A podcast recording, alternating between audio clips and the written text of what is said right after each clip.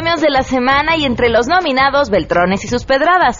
¿Quién más integrará esta penosa lista? Se los digo más adelante, por supuesto, en voz de Sangre Azteca. Escúchame una cosa. Vos venís y, y vos te vas a ocupar en odiar a alguien. Eres un idiota. Tú no deberías de seguir idiotas por supuesto, está dentro de los nominados. Arjona, quedan pocos días para la declaración anual. Si tienen dudas, llámenos, porque ahora sí tendremos aquí a los meros meros del SAT para responder todas sus dudas. Además, tendré buenas noticias. Eh, muchas cosas para todos ustedes este viernes, así que si arrancamos a todo terreno. MBS Radio presenta a Pamela Cerdeira en A Todo Terreno, donde la noticia eres tú.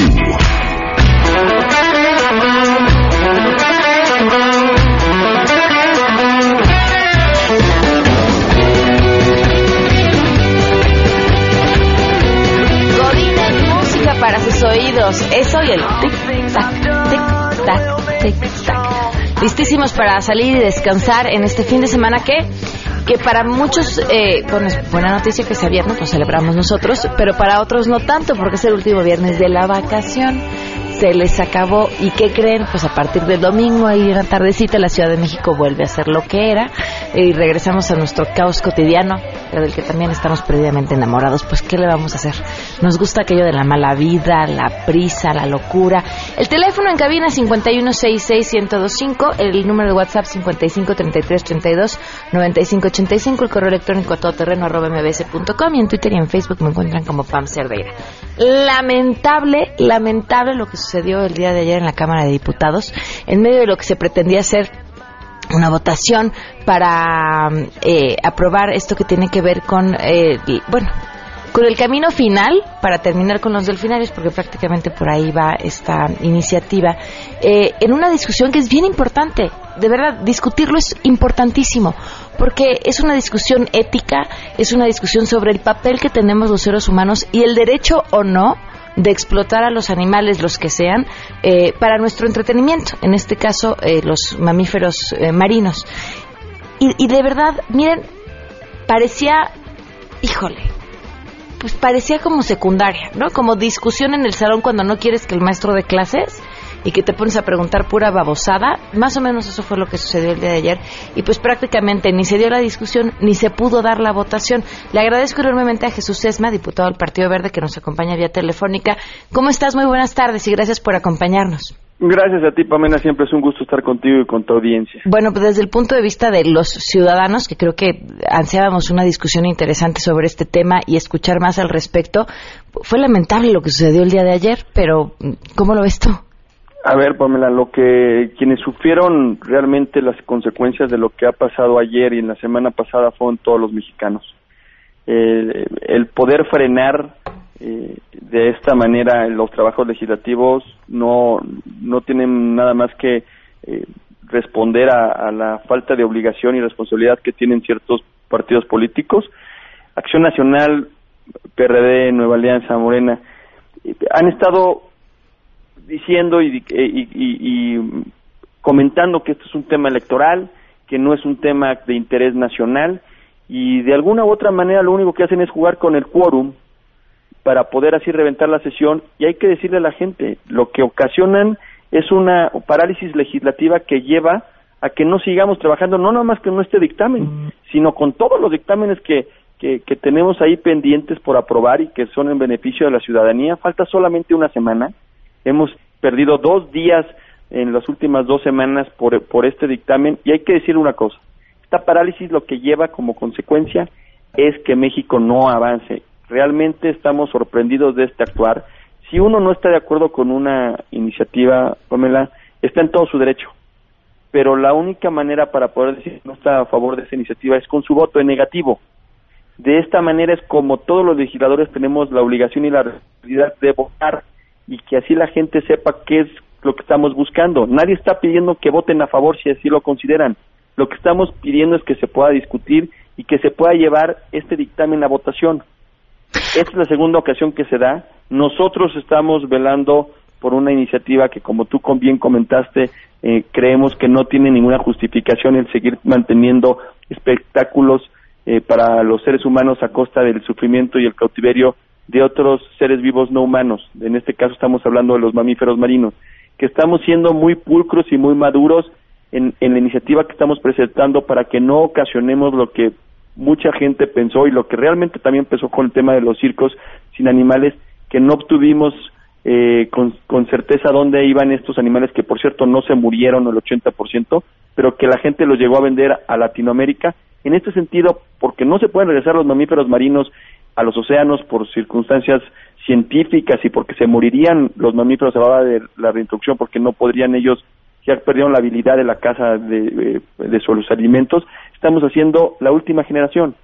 Y estamos de acuerdo que puedan decir que están en desacuerdo o a favor, pero realmente paralizar el trabajo legislativo, de verdad, lo digo con toda madurez y responsabilidad, no, eh, no es en beneficio del, del pueblo de México, de México y ojalá que el día martes no volvamos a vivir esto porque sería muy triste, muy lamentable y, y, estoy convencido de que el día martes nosotros haremos nuestra responsabilidad para que todos los diputados del de, PRI, del Verde, de Encuentro Social y de Nueva estemos y así garanticemos de que no lo puedan volver a hacer.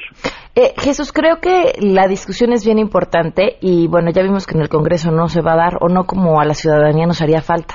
Quisiera invitarte a ti y a otras personas más el lunes para que nos acompañaran y en una mesa pudiéramos, o pudieran sobre todo de cara a la ciudadanía, explicar las razones para una iniciativa como esta y bueno, a partir de ahí que la ciudadanía pueda tomar una opinión mucho más informada.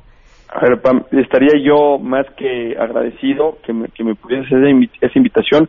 Yo solamente te quisiera comentar, el día lunes a la una de la tarde tengo junta de coordinación política donde se va a discutir este tema para poderlo subir. Ese es el único horario que, que, tengo como muy comprometido, pero eh, cualquier otro horario a la hora que tú digas, estamos ahí, personalmente yo estaría, y agradecerte porque hay tantos mitos respecto a esta iniciativa y por obvias razones eh, no todos están a gusto. Tampoco el Partido Verde está convencido al, al 100%, pero sabemos que el fin último se está logrando, que es el fin de este cautiverio de estos mamíferos marinos. No es lo que nosotros estábamos proponiendo al principio, por supuesto que no, pero, pero creemos que, el, que ahora sí que el fin justifica los medios. ¿Qué no convence al Partido Verde al 100% de esta iniciativa? Déjame comentarte, nosotros estábamos buscando el fin de, de, que no, no existiera la, la, posibilidad de reproducción en su totalidad al, eh, al entrar en vigor esta ley. La verdad es que cuando tuvimos el acercamiento por obligación, como eh, cabe señalar que estamos buscando siempre el diálogo con el sector, se nos dijo el sector que necesitaban ellos un cierto tiempo peritorio porque ahorita no tenían ni las instalaciones ni ni, eh, ni los avances para poder frenar la reproducción de manera tajante. En ese sentido se llegó a, que eh, solamente pudiesen reproducirse por única ocasión, única ocasión por cada una de las hembras existentes. Eso quiere decir que ciento, alrededor de 100 hembras, que son las que están hoy en el inventario, podrán tener la posibilidad de reproducirse por única vez por una sola y única vez. Eso eh, realmente lo que les da a ellos es que puedan en unos tres, cuatro años poder encontrar la viabilidad en la separación y encontrar todas las medidas científicas para que puedan hacerlo. Y no es que el Partido Verde esté de acuerdo, por supuesto que no estábamos buscando eso, pero entendemos que también no podemos aferrarnos a nuestra verdad absoluta y que tenemos que escuchar las otras voces y el sector. Y si la finalidad es cerrar estos delfinarios porque no encontramos una justificación del por qué los mantenemos en cautiverio, pues también tenemos que ser muy muy sensatos y que eh, si bien es cierto que no, es, no era la manera perfecta como nosotros lo veíamos, tuvimos que ceder en ese en ese transitorio para poder lograr este fin que es frenar los delfinarios del país. Que hay que decirlo, es una iniciativa, un dictamen que es eh, de lo más vanguardista a nivel mundial. Ningún país en el mundo ha podido hacer una iniciativa, un dictamen que converjan eh, eh, todos los sectores, absolutamente todos los sectores, para poder darle salida a estos delfinarios. En Estados Unidos se hace, pero de manera unilateral. SeaWorld de manera unilateral ha dicho que ya no va a utilizar orcas y que va a empezar el proceso de eliminación de delfines. La India lo mandó de manera tajante, pero no por un, un decreto o una iniciativa. Y hay que decir que México ha tenido pues a bien este este dictamen eh, poderlo subir y esperemos que no lo puedan paralizar las demás fuerzas políticas y también déjame comentarte Pan para que la gente sepa El actuar de la presidenta de la mesa directiva deja mucho que desear. Nosotros vamos a pedir su renuncia, su destitución al cargo, porque una presidenta de mesa directiva es la presidenta de todos los legisladores y tiene que ser imparcial. No vimos, lamentablemente, en esta última sesión una imparcialidad, sino la vimos cargada con acción nacional, que está bien, pero que se defina ella que pueda estar mejor en su fracción parlamentaria porque no tiene la capacidad de ser imparcial para el Congreso de la Unión. Pues esperemos las decisiones que tomen el lunes y a ver qué sucede en la sesión del martes entonces. Gracias, Pam. Y si tú me permites, me, eh, me pongo de acuerdo con todo tu staff para que el día lunes esté contigo. Ok, perfecto. Muchísimas gracias. Gracias. 12 del día con 15 minutos. Miren, más adelante, así vamos a estirar esta hora, les vamos a pasar algunos audios de lo que sucedió el día de ayer, nada más para que se den idea de cómo estuvo la discusión. Vamos de volada eh, con la información. Saludo a mi compañera Hatsiri Magallanes. El presidente Enrique Peña Nieto va a encabezar el 103 aniversario de la gesta heroica de Veracruz, así como la jura de bandera de los cadetes de la primera generación de la Escuela Naval Militar. En el acto que se realizará después del mediodía en la base aeronaval de Veracruz, Peña Nieto estará acompañado por el gobernador del estado, Miguel Ángel Yunes, y destacar precisamente que se trata del primer encuentro entre ambos funcionarios, todo esto después de la captura de Javier Duarte en Guatemala, acompañado por los secretarios de la Defensa Nacional, Salvador Cienfuegos, y de Marina Vidal Francisco Francisco Soberón. El primer mandatario ofrecerá un mensaje en el que va a destacar la actuación heroica, la valía y el compromiso de las Fuerzas Armadas con la seguridad y también con la formación de los mexicanos. Tras la ceremonia, el jefe del Ejecutivo tendrá un encuentro privado con los deudos del personal naval caído en actos de servicio para luego inaugurar la Plaza de las Naciones de la heroica Escuela Naval Militar. De igual forma, va a encabezar la ceremonia de abanderamiento de la patrulla costera y va a realizar un recorrido por las instalaciones de la Marina Heroica Escuela Naval Militar y tras cumplir con este itinerario, Peña Nieto acudirá a una comida con motivo de este aniversario para así concluir ya su gira de trabajo por el estado de Veracruz. Para Noticias MBS, Hatsiri Mogallanes. El tema de la prohibición de los delfinarios impulsado por el Partido Verde Ecologista volvió a reventar los trabajos en la Cámara de Diputados en medio de un acalorado debate en el que surgieron las rechiflas y las acusaciones mutuas. El Verde intentó defender la moción al negar repetidamente que tenga fines políticos, electorales y económicos. Los diputados de oposición insistieron en que el único interés de este partido es tener una bandera electorera y no defender el bienestar animal. Después de aprobar en votación nominal cambios al dictamen, al momento de la votación general se presentó una situación inusual, aunque el Pleno de San Lázaro técnicamente se encontraba lleno, a diferencia de muchas otras ocasiones en que las curules lucen vacías, el número de votos reflejados en el tablero, tanto a favor como en contra, fue insuficiente para que hubiera quórum en el salón. En este recinto estaban presentes los integrantes de la oposición, sin embargo, simplemente no votaron, informó Angélica Melín.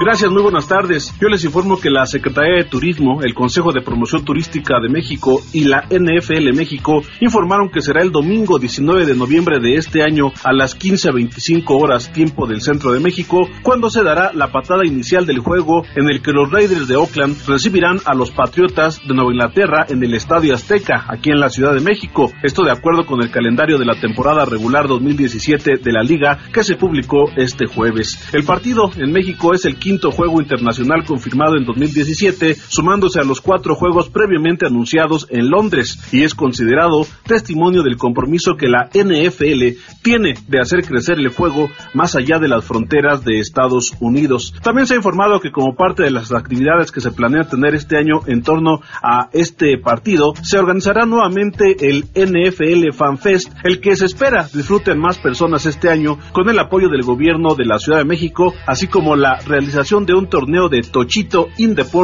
Ciudad de México NFL y clínicas de la propia NFL, esto con el apoyo de la CONADE. Por último, se buscará replicar las actividades del Stop Reforma, esto ahí en Paseo de la Reforma la mañana del domingo 19 y el Fan Fiesta en el Estadio Azteca, unas horas antes del partido inicial. Les informó Carlos Reyes.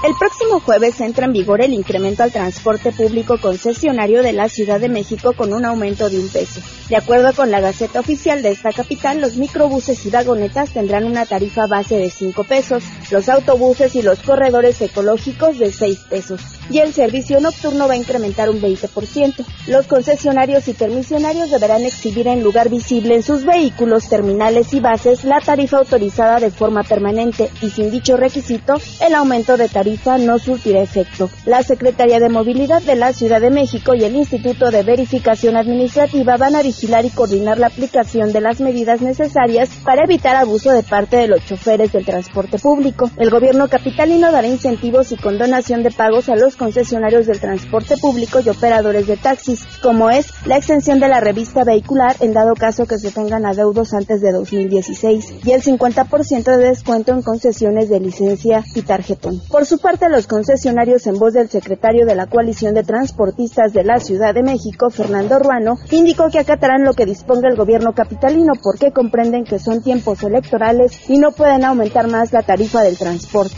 Mientras en la capital se dio el anuncio del incremento al precio del transporte de un peso, el jefe de gobierno Miguel Ángel Mancera viaja a una gira por Cuba.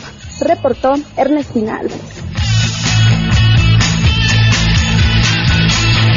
Este tema del aumento del transporte es un tema, miren, de verdad que porque les digo que pues, el tiempo no nos da, pero en la semana, lunes, martes, eh, lo que se decía cuando preguntaban sobre el aumento del precio del transporte era, no va a haber aumento, habrá un ajuste. ¿Y qué no es lo mismo? ¿No? Bueno, 12 del día con 21 minutos. Vamos a... ¡Ay, con las buenas!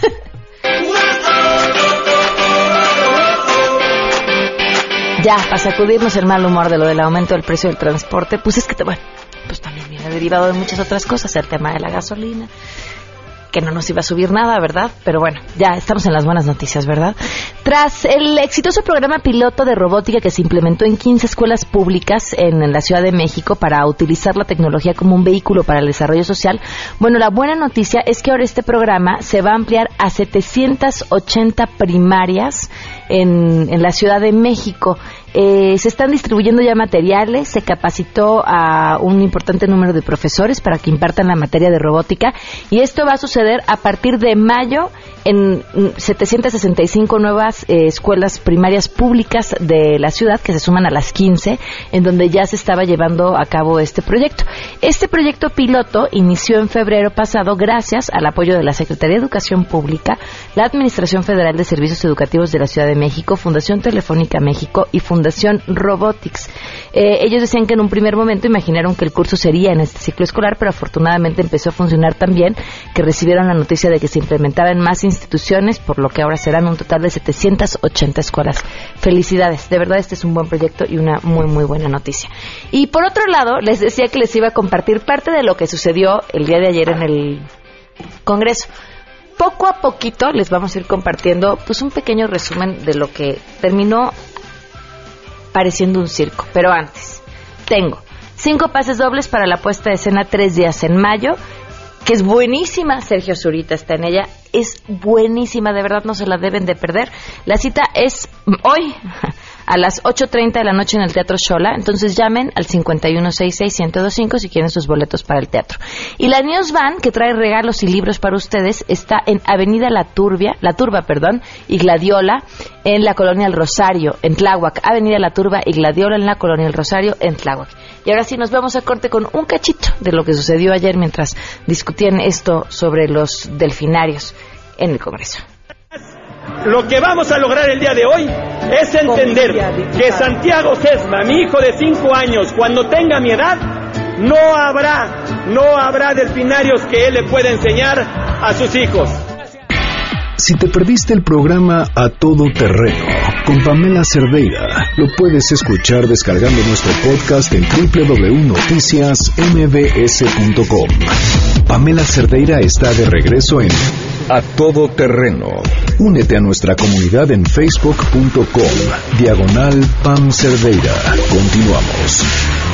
Diputado, sé que defiende tanto a los delfines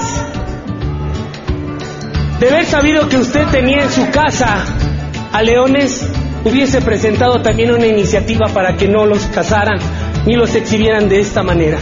Es penoso y vergonzoso el que se defienda delfines, pero se estén cazando a los leones que están en peligro de extinción.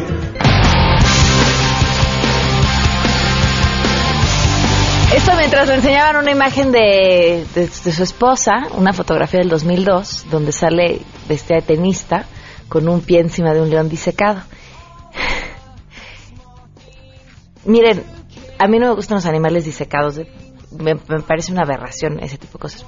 Pero lo más grave de esa imagen no me parece la mujer con el pie encima del león disecado, en lo absoluto. Lo más grave de esa imagen es lo que representa, ¿no? A la herencia de la clase política de nuestro país, nieta de Díaz Ordaz, presumiendo la riqueza este, y los lujos con los que viven en un país eh, donde la mayoría viven en una enorme situación de pobreza. Eso, eso es lo verdaderamente aterrador e insultante de esa imagen. Pero claro, esa era otra discusión y aquí convenía sacar el león a relucir.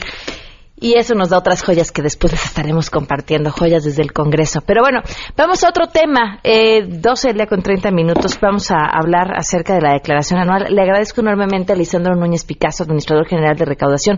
Gracias por acompañarnos. Muy buenas tardes. Un gusto estar contigo, Pamela. Estoy a tus órdenes. Eh, bueno, pues queda ya poco tiempo para que la gente presente su declaración este año. E, es, correcto, el, el, 2 de mayo es el vencimiento para que la presenten y pues invitar a todos los contribuyentes a que utilicen nuestro aplicativo para que cumplan con esta obligación. Eh, la verdad le conviene al contribuyente declarar. Todas las personas físicas durante el ejercicio pues tenemos necesidad de ir al médico, ya sea un oculista, un dentista, hacernos estudios, hacemos donativos a veces, pagamos colegiaturas. Estos gastos son deducibles, los contribuyentes, los radioescuchas deben saberlos, deben saberlo y, y, también deben conocer que cuando tienen un comprobante por estos gastos, pues lo pueden deducir en su declaración anual y que normalmente les va a salir un saldo a favor que el Servicio de Administración Tributaria les va a entregar. Que por cierto están pagando con una velocidad interesante. Es correcto, el, el, tiempo, el tiempo promedio que, que, traemos es de cinco días hábiles contados a partir de que, de que recibimos la declaración del contribuyente. Al día 20 de abril ya le habíamos devuelto a, a casi un millón ciento noventa y dos mil contribuyentes, un importe en suma de más de nueve mil cuatrocientos millones de pesos. Eso da en promedio una devolución de casi siete mil novecientos pesos. Ahora, ¿qué pasa si alguien se le va la fecha y no presenta su declaración anual? Puede presentarla durante el transcurso del año. eh, si tiene saldo a favor, pues el, el, contribuyente no tiene ningún problema. Cuando hay un saldo a cargo, pues tiene el riesgo de que se le requiera ese, ese cumplimiento y que en algunos casos se hagan acreedores a, a sanciones. Tenemos algunas preguntas del público, podemos eh, leerlas para... Pero con mucho gusto. Eh, Luz María Cancino nos llama y dice, no me han realizado la devolución del saldo a favor. El 27 de marzo del 2017 presenté mi declaración, sueldos, salarios, y me rechazaron la solicitud. Me pidieron hacer una declaración complementaria, la realicé y me la rechazaron porque ya había un requerimiento de saldo a favor. Estoy confundida, me marqué al SAT, ya habla al chat del SAT, nadie me resuelve y sigo sin cobrar mi saldo a favor. En el buzón tributario, mira, hay, hay tres tipos de, de, respuesta a una solicitud de devolución. Eh, puede ser que se autorice totalmente, que se autorice parcialmente o que no se autorice. El detalle de, de, de cualquiera de las tres respuestas lo encuentran los contribuyentes en, en, su buzón tributario. El caso que me planteas, pues yo te voy a dar mi correo para que me manden un mensaje y, revisarlo, porque me resulta extraño que después de la complementaria aún no le hayamos pagado. En mi correo es lisandro.nunes.gov.mx. Ah, perfecto. Martín Soto también nos escribe, eh, pregunta al SAT, ¿por qué rechazaron declaraciones con datos precargados por ellos mismos? Mira, eh, esa es una buena pregunta. Eh, nosotros cargamos toda la información que nos da el propio contribuyente o que nos dan terceros. Eh, la base de esta declaración prellenada es la informativa que presentan los empleadores, o sea, tu empleador, el mío, presentan en febrero una declaración informativa y ahí le informan, le, le dicen al SAT nuestros ingresos totales, los exentos, cuánto nos retuvieron. Además de ese dato, cargamos, como explicaba al principio, todos los comprobantes de los conceptos que son deducibles. Eh, el contribuyente los clasifica y nosotros revisamos, por ejemplo, que un gasto médico, aunque yo se lo haya precargado al contribuyente para que lo vea, porque tenemos que enseñárselo, pues sea pagado a través de alguna transferencia, a través de tarjetas de crédito, o a través de cheques. Eh, estas deducciones de las que hablábamos al principio en ocasiones requieren que se paguen con un medio específico. En concreto, cuando se trata de algún gasto médico, para que sea deducible, no debe de ser pagado en efectivo. Esa es una de las razones que en la mayoría de los casos explica por qué un dato que nosotros precargamos al final es descontado del saldo a favor que tiene el contribuyente. Ok. Eh, Gustavo Montoya pregunta, ¿es deducible el Infonavit? Eh, si se refiere a, los intereses derivados del crédito hipotecario que le pudo haber dado el Infonavit, sí, la respuesta es sí. Ok.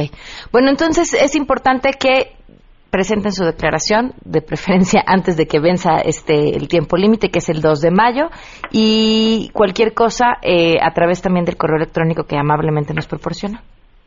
Pero con mucho gusto vamos a atender todas las solicitudes que nos lleguen. ¿Lo podemos repetir, por favor? Lisandro punto arroba Muchísimas gracias y gracias por habernos acompañado hasta tarde. Un, placer estar con ustedes. Gracias, hasta luego. 12 con 35, vamos a una pausa y continuamos eh, a todo terreno. Otra joya desde, desde el Congreso, a ver, continuamos. Eh, es, una, es una fotografía de mi esposa y él no tiene el conocimiento, pero esa casa no es mía. Esa casa y esa fotografía era de mi esposa cuando no la conocía pero ojalá, escuchen bien, ojalá tengan la madurez, ojalá tengan la madurez y la sensatez como mi esposa de cambiar su estilo de vida. No están tan lejos de eso, están a tiempo de cambiar su estilo de vida. Nadie nace naciendo las cosas, nadie nace naciendo ser pro animal, nadie nace naciendo y entendiendo el medio ambiente. Pero hoy mi familia lo tiene en sus raíces. Hoy yo se lo estoy enseñando a mis tres hijos, Santiago, Pamela y Paulina. Y hoy le he pedido a usted que haga lo mismo con su familia. Mi esposa cambió. Atrévase usted a cambiar votando esta iniciativa. Si tienes un caso para compartir, escribe a todoterreno.mbs.com. Pamela Cerdeira es a todoterreno. En un momento continuamos. Estamos de regreso. Síguenos en Twitter, arroba Pam Cerdeira, todoterreno, donde la noticia eres tú. Continuamos. Desde que el hombre es hombre, ha convivido con animales. Y no necesariamente para maltratarlos la historia de este país ha consignado que nuestra independencia y la revolución se realizó arriba de un caballo. Ladies and gentlemen, señoras y señores, ha llegado el momento de presentar con orgullo el galardón a más selecto de la semana. Los premios de la semana en A Todo Terreno.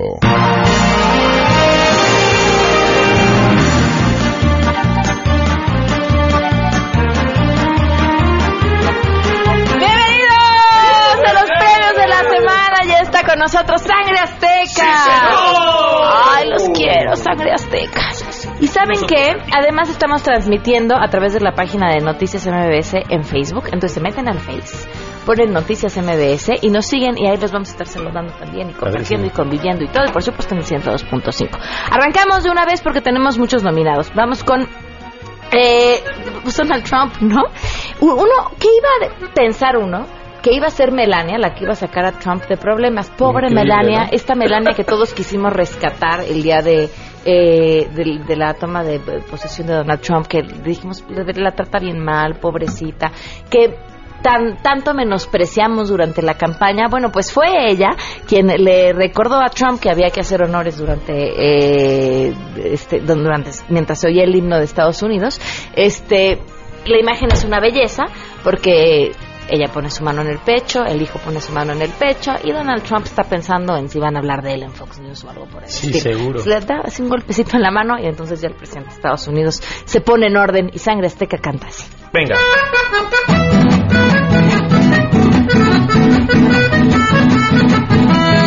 Si suena el himno, saludan todos,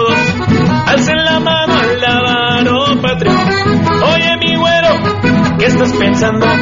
Te pones chido, pero hay corazón. Toma un corazón, toma un corazón, por distraído te has ganado un corazón. Toma un corazón, toma un corazón, por distraído te has ganado un corazón. Qué bonito, sangre azteca, qué fresas, ¿eh? Qué Oh. fresas. Oigan, vámonos con nuestros siguientes nominados. El Diario Deportivo Récord. Mal, mal, mal, mal, mal, muy mal, muy mal. ¿Qué fue lo que hicieron? Bueno, pues eh, resulta que dieron de qué hablar porque decidieron anunciar la mayoría de edad de la hija del exjugador portugués Luis Figo, pero de una forma bastante particular. Eh, el ellos publicaron una nota con el título La hija de Figo ya es cancha reglamentaria. ¿En serio? Muy mal gusto, ¿no? Por supuesto, Muy. retomando una fotografía que el mismo exfutbolista había subido a, a las redes. Seguramente sí está. Sí, muy guapa, pero pero pero sí está de quinta. El, el- sí, expresión. claro, el director del diario se disculpó y dijo que bueno, pues fue, lo lamentaba el titular que fue desafortunado y nosotros compartimos la idea. Muy, muy desafortunado. Sangre azteca. No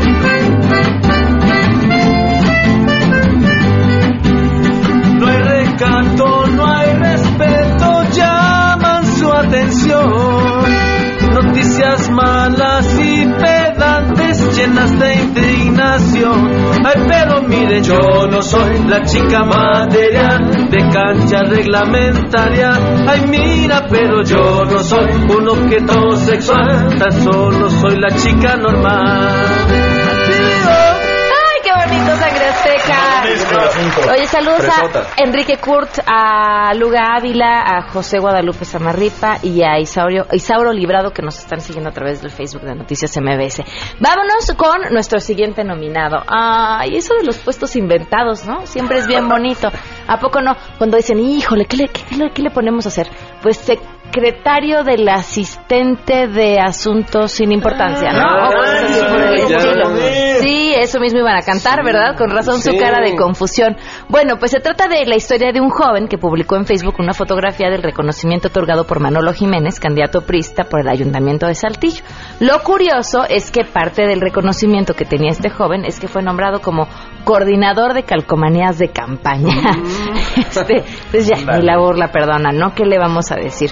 La imagen venía acompañada con un texto que decía, para mí es un gran honor ser el responsable de que la imagen de nuestro candidato esté en la gran mayoría de las casas y vehículos de Saltillo. Pues sí, no es una chamba menor, ¿eh? No es cualquier cosa. No, vamos, vamos a buscar, vamos a ver una vacante para coordinador de calcomanías de a todo terreno. Y entonces llenamos toda la ciudad de Mientras calcomanías pagado, con el nombre del programa. ¿Ah, sí? Ah, ¿Sí? sí. Claro. Sí, no, es, es un puesto honorario. Oye, oye, ¿quieres cobrar? Y o sea, aparte- ese puesto y además quieres cobrar. Hay que poner las estampitas, hay que No. transmitir en vivo. Es un honor tener ese puesto. Claro que y sí. tú quieres cobrar, bien. Y- y más cobrando. Claro. Dinero. Dicen que soy un payaso, que mi cargo risa dio, que mi título es muy falso. Dicen que soy un payaso y me cabulean en Face, porque soy todo un fracaso. Si es verdad, soy un payaso, pero ¿qué le voy a hacer?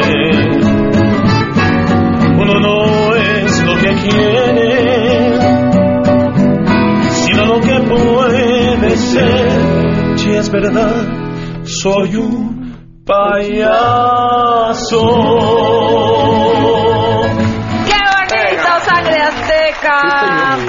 Dice el dicho, peleense las comadres, conózcanse las verdades, ¿no? ¿De quién ya bonita no sé ahora de quién va a hablar? ¿De quién va a hablar? Es ¿Quién que te- el orden está invertido. Beltrones, Beltrones. Ah, ok, gracias, ¿Ya? gracias. Ok, bueno, entonces ya puedo diciendo. Peleense las comadres, sépanse sus verdades. Y- y- y entre quién va el pleito, bueno, pues es que imagínense cómo va el pleito que de ese tamaño son las pedradas. La declaración de esta semana de Mario Fabio Beltrones rezaba, entre otras cosas, Nunca más una escuela de aprendices. Eso es importante. Si se llega al gobierno es para poder hacer funcionar el gobierno, no para llegar a aprender. Y es que recordemos que quién dijo que había llegado a una Secretaría de Estado a aprender. Luis Videgaray, nuestro secretario de Relaciones Exteriores. Mm. Ah, claro, dijo, vengo a aprender. vengo a aprender, No yo- pero vengo a aprender con Claro. toda la buena voluntad, pues total. Venga a aprender, vamos a cantar. Venga. Voy a pronunciarme, de una vez les digo, pues ya me cansé que metan tanto tonto amigo. Voy a pronunciarme, lo digo en sus narices, porque aquí no es una escuela de aprendices. Voy a provocar tantas envidias, y serán envidias de la buena hasta que todo cambie. Y ser de mi PRI una cosa buena. ¡Qué bonito, sangre azteca! Vámonos con nuestros siguientes nominados. Venezuela, Trump. Ok, excelente, Nadie yo, ¿no? No, total. Este, bueno, pues resulta que Venezuela realizó una donación para la toma de protesta de Trump, nada más y nada menos que de medio millón de dólares. ¿Cómo? Sí, esta donación fue realizada a través de la empresa Citgo, la única refinería venezolana en Estados Unidos. Otras empresas que también donaron arriba de medio millón de dólares al comité encargado de la organización de este evento fue la tabacalera Reynolds American, la fabricante de aviones Boeing, la empresa de ventas online Alid Wallet, eh, Intel y Chevron. Pero, pero bueno, pero aquí la nota es medio millón de dólares desde Venezuela. Órale, Total, que de fuerte. Venezuela, la opulencia, ¿no? Que Y se vive en estos momentos en. Venezuela, exacto. Con las broncas que tiene Venezuela y con las enormes broncas que tienen y las terribles condiciones en las que están todos los venezolanos. Sí. Vamos, canta. Claro que sí. ¿Y qué fue de aquel hermoso capital que un día te diera? Que poco lo has tardado en derrochar y de qué manera.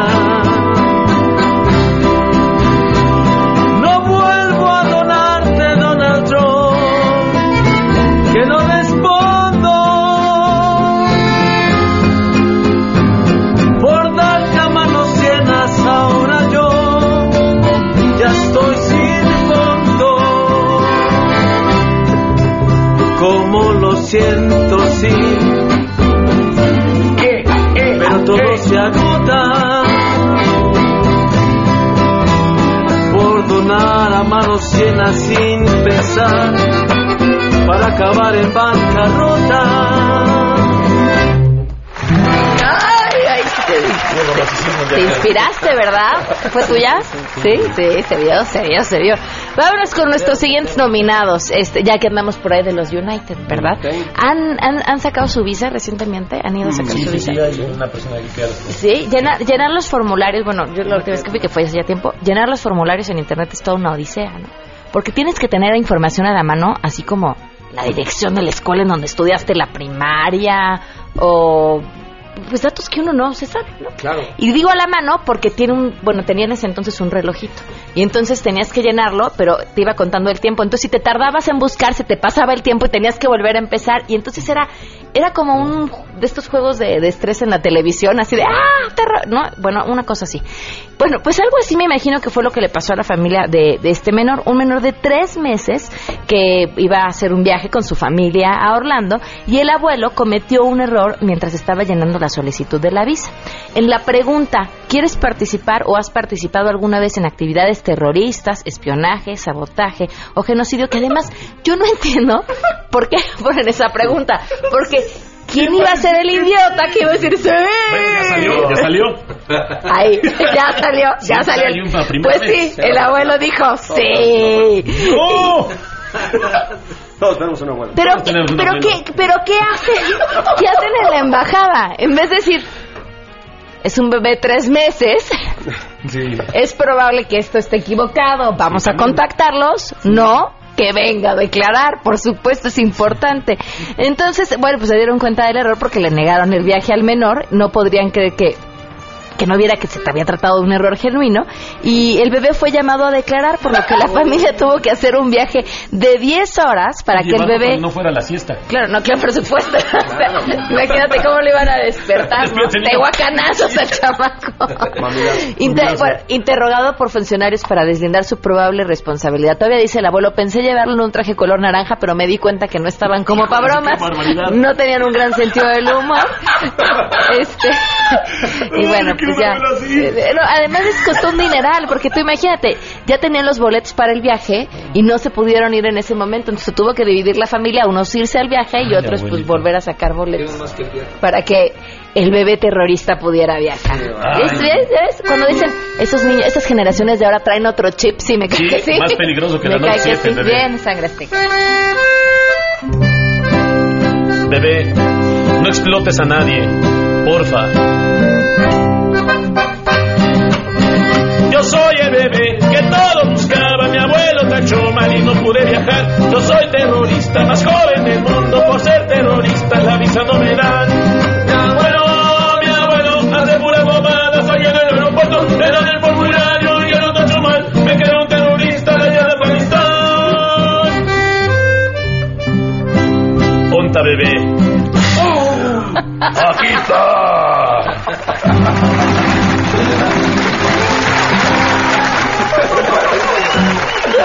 Rías tanto mientras hablaba, estabas pensando en lo que iban a hacer. estupideces que íbamos a decir. Seguramente seremos un abuelo como este. Soy tu bon. Sí, señor. Vámonos con nuestro siguiente nominado, Ricardo Arjona. Bueno, resulta que Ricardo Arjona lanzó un nuevo disco. ¿Saben dónde se lo traen de encargo? También en Dispara Margotis para que lo aman. Lo Órale. que pasa con Ricardo Arjona es que es algo muy extraño porque pues componía bien y de pronto encontró un lugar cómodo donde donde hace unas rimas pues pues. Rebuscadas, muy rebuscadas. pues ¿no? más bien simples y bobas, ¿no? Claro. este, te amo como gusano, este, cosas así, ¿no? Y entonces, él, eh, no les gustó mi rima, que No, no, no, gacho, ni siquiera emitieron sí, emoción. Estaba parafraseando a Arjona. Pamela Arjona Cerdeira. Ay, Ajá.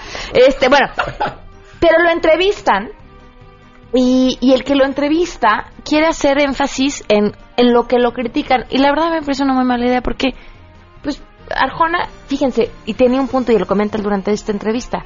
Hacer que la gente te odie también requiere una chambita. O Claro, sea, generar y provocar emociones tampoco trata, está tan fácil.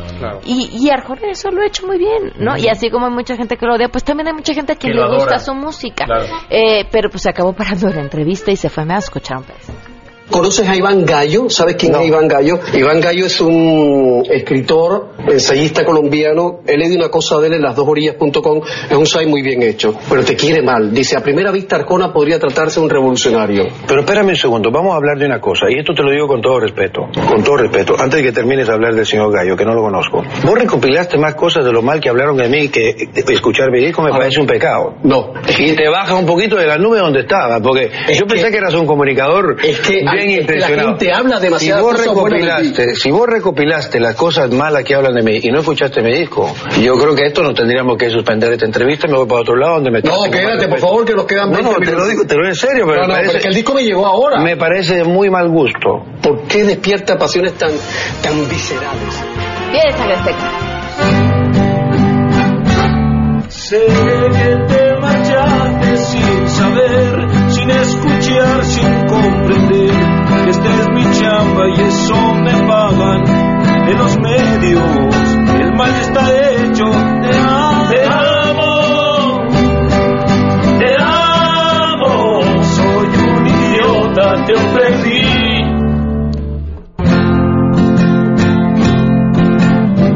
¿Quién diría, quién diría que tu entrevista me sacaría de todas mis casillas? Ya no te amo.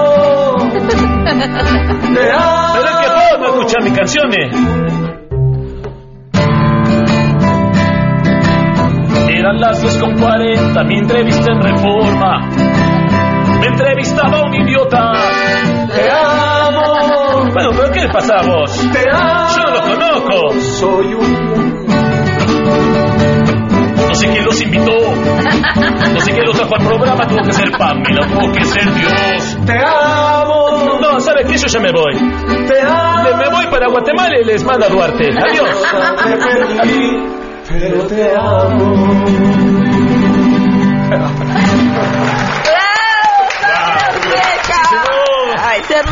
De las demás canciones. No. Ni modo, pues ahí las guardamos para después, ¿Nos ¿no? muchas? Dos. Es que como hicieron un desorden A con ver. el número de... no sabemos ni qué nos faltó. Nos faltó, nos faltó la de la reguera y nos faltó Twitter y construir aquel muro. Ah, no se preocupen, la otra semana. La otra semana las la- guardamos. Sí. No, bueno, pues ni modo. Gracias, Sangre Azteca. Gracias por habernos acompañado. El lunes en punto de las 12 del día los espera todo terreno. Se quedan en mesa para todos. Y si quieren que Sangre Azteca les cante al oído, solo hay que hacerle así. Llamen al 4611 4580. 4611 4580 es el teléfono para contratar a Sangre Azteca. Llámenos, llámenos, que se van a divertir, claro que sí. Los amamos como gusanos. MBS Radio presentó a Pamela Cerdeira en A Todo Terreno. Te esperamos en la siguiente emisión, A Todo Terreno, donde la noticia eres tú. MBS Radio, en entretenimiento, estamos contigo.